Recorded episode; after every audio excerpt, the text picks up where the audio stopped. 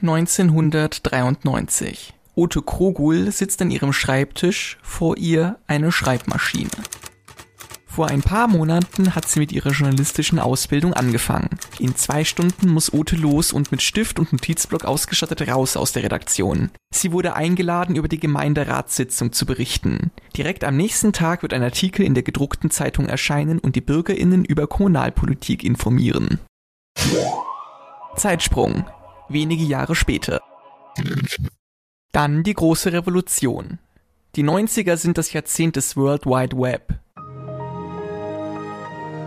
Die Schreibmaschine ist Vergangenheit. Ute sitzt jetzt vor einem Computer und schreibt alle Artikel am Rechner. Die Verkaufszahlen der Printzeitungen gehen zurück. Der Online-Journalismus kommt auf. Die Digitalisierung ist in vollem Gange. Eine große Umstellung, auch für JournalistInnen. Noch ein Zeitsprung. Wir befinden uns nun in der Gegenwart.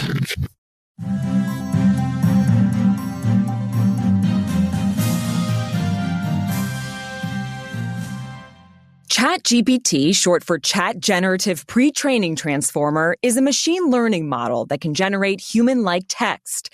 It's been trained on a massive amount of data, allowing it to understand and respond to a wide range of questions and prompts. Die Revolution kommt ganz unscheinbar daher. Was ChatGPT kann, sieht man dem System auf den ersten Blick nicht an. Will artificial intelligence soon replace journalists?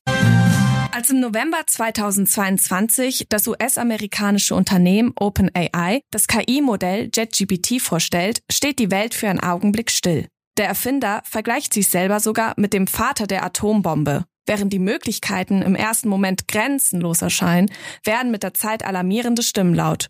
Können wir die Folgen dieser Chatbots überhaupt einschätzen? Und was für Auswirkungen wird künstliche Intelligenz auf Schule, Studium, aber auch Journalismus haben? Besorgte Stimmen fürchten, KI könnte immer mehr journalistische Aufgaben übernehmen und Journalistinnen aus dem Beruf drängen. Ob das wirklich so ist, kann jetzt noch nicht vorhergesagt werden. Klar ist aber, das Berufsbild Journalismus hat sich in den letzten Jahren stark verändert und tut es noch immer, unaufhaltbar. Aber wie genau hat sich der Beruf verändert und wie wird er sich weiterentwickeln? Arbeiten JournalistInnen noch immer wie vor zehn Jahren und wie haben sich die Inhalte verändert? Wodurch werden die journalistischen Inhalte überhaupt finanziert und wie wandelt sich der Journalismus durch die KI? Kurz, wie sieht die Zukunft des Journalismus aus? Das erfahrt ihr in diesem Podcast. Dafür haben wir mit dem Journalismusforscher Mario Heim, Ulrike Köppen, die Leiterin des Automation- und KI-Labs beim BR, Medienökonom Matthias Künstler sowie KI-Experte Albrecht Schmidt gesprochen. Und auch mit Ute Krogul. Mittlerweile ist sie nicht mehr Volontärin, sondern ausgebildete Redakteurin bei der Augsburger Allgemeine. Sie erzählt uns, wie sie die Umbrüche erlebt. Und auch, wie sie in die Zukunft blickt. Hoffnungsvoll oder bangt sie doch eher um ihren Job? Mein Name ist Sarah Ritterbach-Siro. Und mein Name ist Dario Weber. Viel Spaß bei einer neuen Folge des Fußnoten-Podcasts von M945. Fußnoten, der politische Nachrichtenpodcast von M945 was diese Woche zu kurz kam.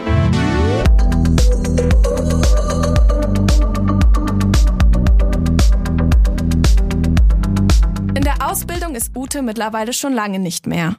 Seit vielen Jahren arbeitet sie nun schon als Redakteurin und hat die großen Veränderungen hautnah miterlebt. Aber vielleicht stellt sich Ute erst einmal vor, bevor wir richtig anfangen und erzählt, was sie genau macht. Mein Name ist Ute Krogol.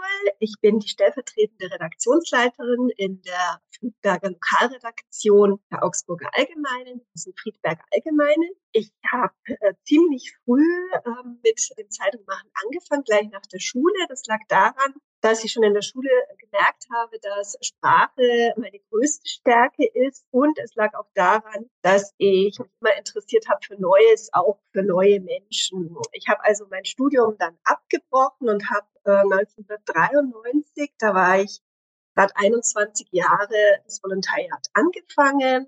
Die, dann war ich in verschiedenen Stationen äh, beim Augsburger Allgemeinen ihren Heimatausgabe und bin jetzt seit 2016 in Friedberg. Ute ist also einen sehr klassischen Weg gegangen, um Journalistin zu werden. Auch heute wird ein Volontariat von den Medienunternehmen meistens ja vorausgesetzt. Die Inhalte ihrer Ausbildung waren im Vergleich zu heute aber noch andere. Die Ausbildung Anfang der 90er Jahre war natürlich total auf Print fokussiert. Das heißt, wir haben hauptsächlich gelernt, recherchieren, fotografieren, schreiben, Layout. Was aber es natürlich gar nicht gab, war das Thema Online-Journalismus. Online-Journalismus hatten die meisten anfangs vermutlich gar nicht auf dem Schirm. Vor allem, wenn man sich an eine Aussage von Angela Merkel vor gar nicht allzu langer Zeit zurückerinnert. Das Internet ist für uns alle Neuland. In den vergangenen Jahren hat sich das natürlich geändert. Das Internet ist unser Zuhause geworden. Das macht sich laut Ute auch im Journalismus bemerkbar. Ich habe da eben 93 in Landsberg in der Lokalredaktion als Volontärin angefangen. Da habe ich noch an der Schreibmaschine geschrieben. Dann äh, war die große Revolution, dass man auf Computer-to-Plate umstellt. Das heißt, Artikel, Seiten, alles wird an den PCs gemacht und direkt auf die Druckplatte übertragen.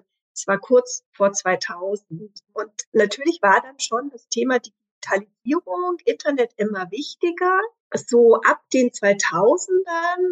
Aber letztlich äh, der große Wandel war so Mitte der 2010er Jahre. Seitdem ist die Veränderung so extrem und entwickelt sich auch einfach exponentiell, dass sie unseren Beruf halt auch immer mehr und mehr beeinflusst. Früher wurde morgens die Lieblingszeitung aus dem Briefkasten geholt oder um 20 Uhr die Tagesschau eingeschaltet, um informiert zu sein. Heute informieren sich viele direkt auf der Website der Medienunternehmen oder beispielsweise über ihre Social-Media-Kanäle. Der Online-Journalismus ist dadurch extrem wichtig geworden, während Print seit Jahren an Auflagen verliert. Bei der Ausbildung liegt der Fokus daher auch immer mehr auf gut aufbereiteten Online-Journalismus. Aber auch die Arbeitsweise von bereits ausgebildeten Journalistinnen hat sich deutlich geändert, meint Ute. Was sich ganz stark verändert hat für alle Kollegen und Kolleginnen in den Redaktionen, ist die Arbeitsverdichtung. Wir haben inzwischen so viele verschiedene Kanäle, die wir im Auge behalten müssen, wo wir reagieren müssen. Und das alles natürlich äh, möglichst schnell. Äh, klar, Telefon. Ich habe allein zwei berufliche Mail-Accounts. Es gibt Teams, Facebook, WhatsApp, Instagram, Twitter, WebTrack. Das ist unser Analyse-Tool für die Online-Zugriffe. Und all das sollte man im Auge haben. Und eben auch können. Bildergalerien erstellen, Links setzen, an SEO, also kurz für Search Engine Optimization denken. Zum Online-Journalismus gehören viele Sachen, die im Printbereich keine Rolle spielen. Für ältere JournalistInnen kann das herausfordernd sein. Sie müssen es meistens alles neu lernen, gerade wenn sie eigentlich aus dem Printbereich kommen. Bei Utes Redaktion zum Beispiel ist mittlerweile auch die Online- und Social-Media-Planung integriert. Das heißt, bei Ihren Wochenkonferenzen und Tageskonferenzen überlegen Sie neben den Printthemen auch, welchen Content Sie für Social Media produzieren müssen. Gleichzeitig ist das Internet bei Ihren Konferenzen aber auch für die Themenfindung und Erarbeitung wichtig. Social Media als Informationsquelle wird immer wichtiger. Wir sehen auch gerade so im wirtschaftlichen Bereich, ähm, was tut sich da bei Unternehmen oder eben in der schon genannten Gastronomie oder was bewegt die Leute in einer Stadt wie Friedberg? Und solche Themen können wir dann auch aufgreifen. Denn früher gab es hauptsächlich den Terminjournalismus. Das heißt, Journalistinnen sind zu Pressekonferenzen, Eröffnungen oder anderen Terminen gegangen und haben im Anschluss darüber geschrieben. Inzwischen werden die Themen hingegen von den Redaktionen meistens selber gesetzt. Es gab also einen Wandel hin zum Themenjournalismus. Aber nicht nur die journalistische Arbeitsweise entwickelt sich durch die Digitalisierung kontinuierlich weiter. Auch die Medieninhalte verändern sich, sagt der Medienökonom Matthias Künstler von der FU Berlin. Die Digitalisierung hat auf jeden Fall auch bei den Inhalten zu neuen Formen geführt. Das Visuelle wird wirklich wichtiger. Wir führen gerade eine Studie zum Lokaljournalismus, also zur Lokalkommunikation allgemein durch und beschäftigen uns stark auch mit dem Lokaljournalismus. Und wir haben dann die Lokalmedien auch gefragt, welche Innovation sie eingeführt haben und welche sie einführen möchten. Und die Antwort darauf zusammengefasst ist eigentlich, dass sie stärker ins Visuelle gehen. Dazu zählen nicht nur Bilder und Videos, sondern auch zum Beispiel neue Formen interaktiver Infografiken oder Dashboards. Die wurden ja zum Beispiel auch in der Corona-Zeit genutzt, um die Pandemieentwicklung übersichtlich zu präsentieren. Und sie bieten eben ein neues Nutzererlebnis das im besten Fall bei den LeserInnen gut ankommt. Denn Erfolg wird im Online-Journalismus immer konkreter gemessen, wie uns Journalismusforscher Mario Heim von der Ludwig-Maximilians-Universität erklärt. Die Digitalisierung hat dazu geführt, dass Redaktionen heute deutlich mehr über ihre Publika wissen, dass sie vermessen können, welche Artikel wie lange, zu welcher Tages- und Nachtzeit, auf welchen Geräten gelesen werden oder auch nicht gelesen, sondern nur angeklickt werden. Ähm, bei welchem Argument, bei welchem Absatz ein Teil der Lesenden rausfällt, wie gut es funktioniert hat, aus einem Artikel auf einen weiteren Artikel die Leute mitzuziehen und letztlich sogar, wie gut es dann funktioniert hat, auf Basis verschiedener solcher Reader Journeys, wie das dann heißt, also so Reisen von Lesenden auf der Website, ähm, wie viele von diesen Reisen dann in zum Beispiel zahlende äh, Abos überführt werden konnten. Diese Publikumsbeobachtung kann laut ihm ein Segen sein und auch Ute findet das hilfreich. Daraus haben wir viel gelernt, halt auch mehr auf die Themen einzugehen, äh, die unsere Leser interessieren. Zum Beispiel machen jetzt eigentlich fast alle Medien ganz viel aus dem Bereich Wohnen, Bauen, Immobilien. Ein weiterer Trend ist aber auch, dass uns hier in Friedberg und auch äh, in der Region viel mehr berichtet wird über den Bereich Gastronomie. Was macht auf, was macht zu, was für Menschen stehen da dahinter? Otis Redaktion und andere Medienhäuser können durch die Messungen also ihre Themen immer stärker an die Interessen der Leserinnen anpassen. Gleichzeitig ist es aber ja auch ein Fluch, weil der Erfolg der RedakteurInnen dadurch messbar ist. Wenn sie also zum Beispiel kaum Klicks bei ihrem Online-Artikel liefern, geraten sie gegebenenfalls in einen Rechtfertigungszwang. Aus ökonomischer Sicht ist es natürlich wichtig, dass Artikel gut laufen. Besonders jetzt, wo die meisten Medienunternehmen ökonomisch eher schlecht dastehen. Durch die Digitalisierung gibt es viele Infos eben auch gratis und viele Menschen sind nicht mehr dazu bereit, Geld für journalistische Inhalte zu zahlen sagt Mario Heim. Wir haben in den letzten Jahren und mittlerweile auch Jahrzehnten einen drastischen Rückgang an Bezahlabos und an Zahlen der Kundschaft äh, im Journalismus beobachten können. In Deutschland liegt die Zahlungsbereitschaft im Internet zum Beispiel nur bei neun bis zehn Prozent. Das bringt auch Ute zum Nachdenken. Wie bekommen wir die Leute dazu, für unser Produkt auch online zu zahlen? Das ist irgendwie gerade was, äh, was keiner so richtig beantworten kann. Und da spielen die Aspekte rein, welche Themen sind es, für die die Leute zahlen würden? Wie sollen die aufbereitet sein? Aber auch welche Bezahlmodelle gibt es, wie ist technisch abzuwickeln. Und äh, da arbeiten in verschiedenen und auch bei weitem höheren Ebenen äh, ganz viele Menschen dran, äh, in allen Zeitungsverlagen. Wir haben inzwischen wirklich viele Leute, ähm, die als Analystinnen und Analysten arbeiten. Es gibt Unternehmensberatungen und das Ergebnis ist, der Druck wächst auf allen Ebenen, auch auf die Redaktionen die Modelle, was man wie macht, welche Themen man spielt, wie es mit Abo ist oder nicht Abo, Paywall mehr, Paywall weniger, das wechselt ständig. Es herrscht total viel Ausprobieren und viel Unsicherheit. Diese Unsicherheit wird dadurch verstärkt, dass neben den Verkaufszahlen auch die Werbeeinnahmen sinken. In den vergangenen Jahren war Werbung im Print immer eine sehr gute Einnahmequelle. Mit der Digitalisierung hat die Printwerbung aber deutlich abgenommen während die Online-Werbung massiv gestiegen ist. Jetzt könnte man ja sagen, ja gut, wo ist das Problem? Dann könnten ja die Medienanbieter ja einfach statt Printwerbung Online-Werbung schalten. Meint Matthias Künstler. So leicht ist es aber leider nicht. Denn im Internet konkurrieren immer mehr Angebote und AnbieterInnen, wie zum Beispiel InfluencerInnen, um den gleichen Werbekuchen. Das heißt, für publizistische, journalistische Medien schrumpft er. Das Image eines Titels oder Medienhauses wird dadurch zukünftig immer wichtiger. Denn wenn das Image gut ist, kommen einerseits natürlich die Werbekundinnen und auf der anderen Seite bekommen die Medienhäuser dadurch auch mehr Leserinnen und Followerinnen. Die Etablierung eines starken Images reicht vermutlich aber nicht aus, um als Medienhaus zu überleben. Der Journalismus ist gezwungen, noch stärker zu reagieren. Die meisten Medienhäuser tun das im Moment, indem sie versuchen, ihre Fixkosten zu senken. Beispielsweise durch die Einrichtung von Zentralredaktion, Stellenabbau oder Mehrfachverwertung von Inhalten.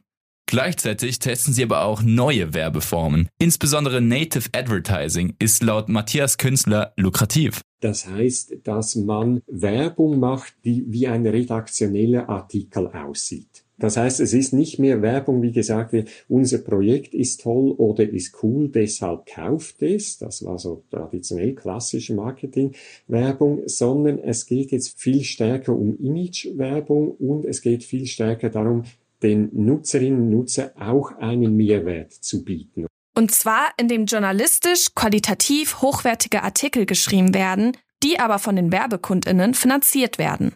Matthias Künstler sieht damit die Unabhängigkeit des Journalismus auf jeden Fall zum Teil bedroht. Allerdings gab es dieses Problem bei anderen Werbeformen in der Vergangenheit auch schon. Der Druck ist jetzt aber stärker, weil halt die finanziellen Ressourcen abnehmen.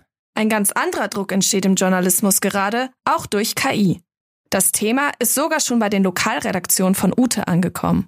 KI kann alles Mögliche natürlich, Fragen stellen, Texte formulieren. Wir Journalistinnen und Journalisten an der Basis fragen uns, was bedeutet das? Was bedeutet das für unsere Arbeitsplätze?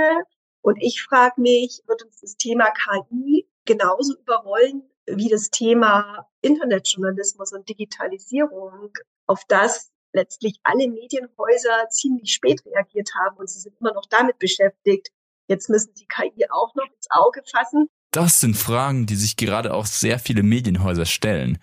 Manche sind bei dem Thema sehr skeptisch, andere sehen damit eher Chancen. Vor allem in den letzten Jahren hat ja AI mit der Einführung von ChatGPT enorm an Aufmerksamkeit gewonnen und hat den Durchbruch in die Öffentlichkeit erreicht. Vor etwa einem Monat forderten zahlreiche Expertinnen und Persönlichkeiten, darunter Elon Musk und Apple-Mitgründer Steve Wozniak, den Stopp jeglicher weiterer Forschung und Entwicklung in diesem Bereich für die nächsten sechs Monate. Der Grund dafür war, dass die KI zu schnell zu gut wird und das für die Menschheit negative Konsequenzen haben könnte. Innerhalb weniger Monate konnte ChatGPT sein Ergebnis beim amerikanischen Bar-Exam, das Gegenstück zum deutschen Staatsexamen, von 30% auf 90% der möglichen Punktzahl verbessern. Besser als die meisten Menschen. Und damit stellt sich die Frage, wird Ute überhaupt in ein paar Jahren noch gebraucht werden als Journalistin? Oder werden viele Stellen auch im Journalismus automatisiert werden, was einen schon jetzt relativ prekäre Arbeitsbereich noch prekärer macht? Ulrike Köppen leitet das AI- und Automationsteam vom Bayerischen Rundfunk.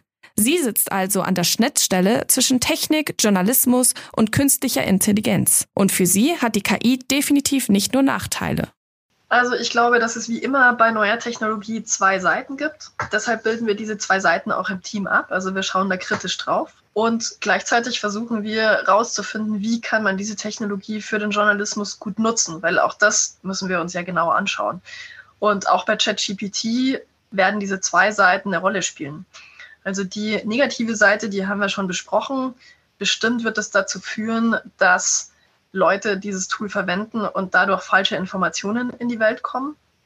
Ähm, hoffentlich nicht auf Journalismusseite, aber sicher auf Desinformationsseite. Also es gibt sehr viele Bedenken, dass da jetzt größere Desinformationskampagnen gefahren werden können mit einfach sehr viel einfacheren Mitteln. Mhm. Und dann hat der Journalismus die Aufgabe, das zu entdecken und dann darauf zu reagieren. Das ist ein Problem. Auf der anderen Seite ist es so, dass man jetzt sehr viel leichter Dinge ausprobieren kann als vorher. Vorher brauchte man ein Team aus Programmierern, um überhaupt Texte im Stil umschreiben lassen zu können. Also, dass ich jetzt äh, mir Zusammenfassungen geben lasse, dass ich sage, ich habe hier einen Artikel, bitte schreib mir drei Tweets daraus. Ähm, das ist einfach mit so einem, naja, Fingerschnipsen jetzt möglich, wenn man die Fakten dann checkt. Und das führt dazu, dass sehr viele Leute aufgeschlossener sind für diese Form der Technologie. Im richtigen Maß ist die KI also auch eine Chance für den Journalismus. Auch hat sie uns erzählt, wie der BR diese neuen Technologien einsetzt. Also ich glaube, wenn man diese Technologie mit so einem userzentrierten Fokus anwendet, nämlich was verbessert das an der Arbeit für unsere Journalistinnen oder was verbessert das am Medienkonsum für unsere Userinnen, dann glaube ich, dass da definitiv äh, Verbesserungen möglich sind. Ich glaube, dass die Veränderung gar nicht so krass spürbar sein wird, weil wenn man es gut macht, dann wird es dazu führen, dass man Medien einfach sehr viel reibungsloser konsumieren kann. Also dann kommen die Medien genau so und die Inhalte genau so, wie ich sie mir wünsche als Konsument. Und für unsere Journalistinnen würde das bedeuten, dass die Arbeit an manchen Stellen leichter fällt. Also ich glaube, dass es einerseits so eine Toolisierung also dass man bestimmte Tools zur Verfügung hat als Produzent von Inhalten. Und für die Userinnen bedeutet es, dass eine größere Form der Personalisierung möglich ist, also im Sinne bessere Formate für Usergewohnheiten. Lang, kurz, Audio, Video, verschiedene Versionen von Artikeln, dass man Inhalte einfach besser konsumierbar macht. Das kann ich mir sehr gut vorstellen. Im Bereich der Produktentwicklung ist es so, dass man andere Produkte machen kann. Also dass wir zum Beispiel uns um Public Service Personalisierung kümmern können. Also Personalisierung die für öffentlich-rechtliche Medien gut funktioniert. Also wo man Leute nicht in eine Filterblase schickt, sondern wo man zum Beispiel unseren Content so anbieten kann, dass es zu den Konsumgewohnheiten der Leute gut passt. Da haben wir zum Beispiel gerade ein Audio-News-Briefing entwickelt, das so funktionieren soll, dass man einen Ort angibt, der einen interessiert und dann stellt ein Algorithmus ein Newsbriefing zusammen, das um diesen Ort herum passiert ist. Das ist einfach eine andere Möglichkeit, wie wir Regionalnachrichten im Audio anbieten können. Und solche Vorteile hat man, wenn man mit KI und Automatisierung arbeitet. Von diesem Narrativ der KI, die gefährlich ist und die JournalistInnen morgen obsolet macht, ist Ulrike Köppen also nicht überzeugt. Für sie überwiegen Stand jetzt tatsächlich eher die positiven Seiten. Doch auch da gibt es Nuancen. Ich würde sagen, dass sich Aufgaben verändern. Also ich würde sagen, dass bestimmte Tools dazu führen, dass man manche Dinge effektiver machen kann, wenn es gut läuft. Und dass man sich dann auf andere Dinge konzentrieren kann. Ob da wirklich Stellen wegfallen, das ist so ein bisschen Blick in die Glaskugel. Ja. Ich würde sagen, im Moment sehe ich die Gefahr nicht, weil wir einfach sehr viele Aufgaben haben, die nicht von Maschinen erledigt werden können. Die Aufgaben, die man wirklich automatisieren kann, da finde ich, das ist nicht besonders schade, wenn es wegfällt, weil die Leute sich dann auf wirklich was anderes konzentrieren können. Ich mache mal ein Beispiel, das hat auch nichts mit KI zu tun, sondern eher mit Automatisierung. Während der Corona-Pandemie haben sehr viele Newsrooms die Berichterstattung automatisiert. Im Sinne von, ich bekomme zweimal am Tag Daten vom Robert Koch Institut. Ich lege dazwischen ein Data-to-Text oder Data-to-Graphics-Prozess. So nennt man das, wenn Daten in Text übersetzt werden oder in Grafiken.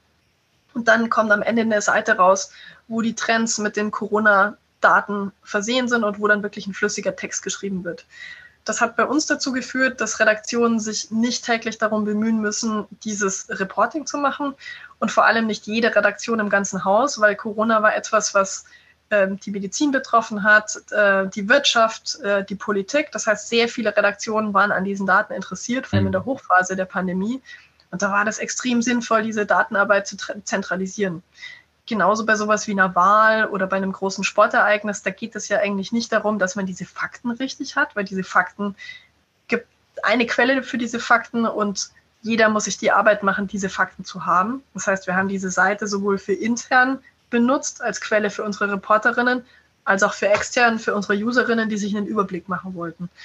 Und wenn man solche Dinge automatisiert, dann führt es dazu, dass der eigentliche Prozess, den Reporterinnen und Redakteurinnen machen sollen, dass der konzentrierter passiert. Ulrike Köppen zieht den Vergleich zwischen der KI und der Spielmaschine. Die Spielmaschine macht Menschen nicht obsolet, nimmt ihnen aber die lästigste Arbeit ab. Und so können sich im Journalismus eben auch mehr Menschen auf spannendere oder sinnvollere Aufgaben fokussieren, als nur irgendwelche Daten in einen Text einzuspeisen. Auch Albrecht Schmidt, Professor an der LMU mit dem Forschungsschwerpunkt Mensch-Computer-Interaktion, sieht die gesamte Debatte zur KI ähnlich wie Ulrike Köppen, dass sie für den Journalismus in Zukunft mehr ein Segen als ein Fluch sein wird. Äh, also ich bin eher skeptisch, dass Sachen wegfahren, sondern wir werden eben andere Dinge tun. Also wenn ich jetzt einen Artikel schreibe und ich brauche eben 10.000 Leser, dass sich's lohnt, wenn ich den in einem Zehntel der Zeit schreiben kann und das heißt, wir bringen dann vielleicht irgendwie Qualitätsjournalismus für eine kleinere Gruppe, weil ich es eben äh, schneller tun. Also das ist so, ja. ist aber ist es nicht klar. Und ich, ich glaube auch in vielen anderen Bereichen, wenn wir jetzt eben Software, also im Moment im Softwarebereich, oh,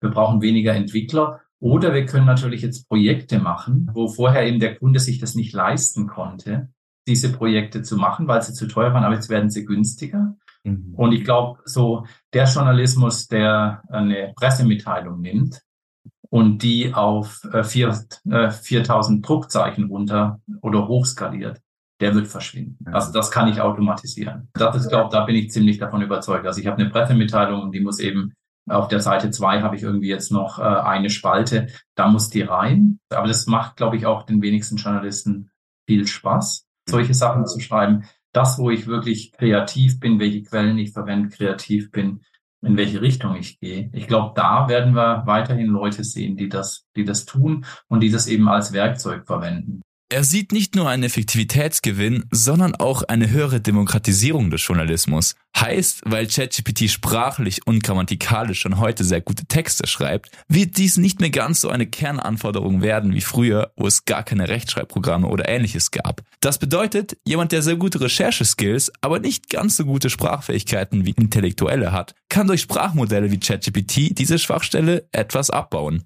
Am Ende kommt von dem KI-Experten noch eine sehr interessante Prognose. Wenn man aber kurz drüber nachdenkt, vermutlich werden wir in drei, vier, fünf Jahren ganz, ganz wenig Webseiten besuchen. Also auch das ganze Modell, das ganze Businessmodell. Also wenn ich jetzt so, ich nehme das Beispiel, ich möchte, ja, nehme an Kaiserschmarrenrezept. Wie mache ich das heute? Ich gebe in Google es ein und dann sagt Google, ah, hier sind 50 Seiten und die habe ich auch mit Werbung vollgepackt. Such dir doch da mal was raus, was dir gefällt scroll dich mal durch. Ich habe es so sortiert, die ersten sind die besseren Seiten und die weiter hinten. Versus, ich stelle eben die Frage, äh, ChatGPT, gib mir doch mal ein äh, traditionelles Kaiserschmarrenrezept. Dann kriege ich da was und sage, ja, aber ich habe gar keine Eier zu Hause. Äh, was kann ich denn machen? Dann gibt's halt ein neues Rezept. Und das heißt, die Idee, dass ich noch auf eine Webseite gehe. Und jetzt ist natürlich noch nicht gut, was das macht. Vermutlich wird dann eben, das sehen wir bei Bing gerade so ein bisschen, Vermutlich wird es ein Ergebnis mir anzeigen und sagen, und hier sind Referenzen. Also wenn du es jetzt genauer wissen willst, mhm. dann, dann die Suchergebnisse sozusagen. Und es ist dann so ein bisschen wie wenn wir ein Buch lesen. Wir wissen alle sozusagen, es ist nicht der Standard, dass wir uns die Quellen anschauen. Mhm. Wir schauen vielleicht den Titel von der Quelle an, vielleicht schauen wir kurz noch in das Abstract, aber also es ist halt so in der Art, wir werden eine Antwort kriegen und die Webseiten sind dann nur noch die Quellenangaben in der, und das heißt, die Idee, dass wir jetzt irgendwie, also wir können jetzt Webseiten generieren, aber vielleicht in drei, vier Jahren interessiert es halt keinen mehr. Und das heißt natürlich so die ganzen Affiliate-Marketing-Sachen, mhm. äh, da ist natürlich ganz gar nicht, also für mich nicht mehr so richtig klar, warum es die noch geben wird. Wenn aber Webseiten, wie der Professor es sagt, obsolet werden könnten, dann wäre ja auch eine der wichtigsten Einnahmequellen des Journalismus, nämlich Werbung, weg. Mario Heim, der als Professor an der LMU viel über Digitalisierung und Journalismus forscht, sieht als wahrscheinliches Szenario, dass das Medienhäuser sich nicht einfach so gefallen lassen werden. Artikel und News hinter Paywalls werden wahrscheinlich von ChatGPT oder ähnlichen Modellen nicht kuratiert oder verwendet werden können. Aber dass diese Programme nicht nur dem Journalismus helfen, sondern auch Konkurrenz machen können, das wäre durchaus möglich. Doch wie es bis jetzt klingt, ist die neue Technologie auch eine Chance für den Journalismus. Also ich bin auf jeden Fall zuversichtlich, nachdem ich mit den zwei Expertinnen gesprochen habe. Ich auch. Die Ute, die nur Pressemitteilungen umschreibt oder aus Daten einfach kleinere Artikel schreibt, könnte schon bald ersetzt werden. Aber die Ute, die recherchiert, die komplexere und kreative Texte schreibt, wird höchstwahrscheinlich auch in zehn Jahren noch ihren Beruf weitermachen. Nur wird sie halt deutlich mehr für den Online-Bereich arbeiten, wo visuelles wichtiger wird. Neue interaktive Grafiken, in originelleren Weisen Artikel gestalten, das wird die Ute von morgen noch mehr lernen müssen. Auch Social Media wird eine immer größere Rolle für den Journalismus spielen. Um was die wirtschaftliche Lage des Journalismus angeht, da sieht es so aus, als ob der Markt noch fragmentierter werden könnte, also dass sich immer mehr Medienunternehmen einen kleineren Teil vom Geldkuchen teilen müssen. Und auch, dass vor allem große und bekanntere Zeitungen wie die SZ oder die Zeit sich noch besser finanzieren können. Im Gegensatz zu lokalen Zeitungen, die es tendenziell halt immer schwerer haben werden. Medienhäuser müssen schauen, wie sie sich in der digitalen Welt finanzieren. Crowdfunding wäre zum Beispiel eine Lösung, wie man am Beispiel vom Guardian sehen kann. Durch Spendengelder stellt er seine Artikel noch heute kostenlos zur Verfügung. Merchandising könnte auch noch eine weitere Einnahmequelle sein. Von dem Podcast Zeitverbrechen gibt es zum Beispiel ja auch einen Adventskalender. Die Zukunft ist für Ute aber ungewiss. Ich glaube, es kann einem fast niemand sagen, wie Journalismus in zehn Jahren aussehen wird, weil die Veränderungen eben äh, gerade so stark sind, sich auch Aspekte gegenseitig beeinflussen. Was, glaube ich, allen klar ist, die Zukunft des Journalismus ist äh, digital, aber es herrscht äh, irgendwie schon großes Rätselraten darüber, wie das genau aussehen soll und kann und ob und wie die Zeitungsverlage das dann überleben. Also Fazit, durch die Digitalisierung sind zwar dem Journalismus wichtige Einnahmequellen verloren gegangen, aber sie bringt auch große Chancen mit sich. Neue Inhalte, neue Formate, die Möglichkeit, durch neue visuelle Wege den NutzerInnen Informationen näher zu bringen, die so im Print gar nicht möglich waren. Das war es mit dieser Fußnotenfolge. Wir bedanken uns, dass ihr reingehört habt. Ein großes Dankeschön geht auch an unsere Redaktion. Das waren Manuel Rank und Elias Mohr. Auch danke an das Podcast-Team von M945 für die Produktion und Jonathan Brandes, der die Sendeleitung hatte. Mein Name ist Sarah Ritterbach-Cioro. Und mein Name ist Dario Weber. Redaktionsschluss für diese Folge war der 1. Mai und ihr könnt euch schon auf die nächste Folge freuen. Dann geht es um die Situation von Transgender-Personen in den USA. Auch ich sage danke fürs Zuhören und bis zum nächsten Mal. M945 to go.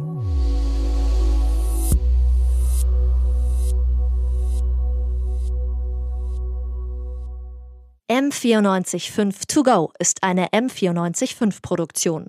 Ein Angebot der Media School Bayern.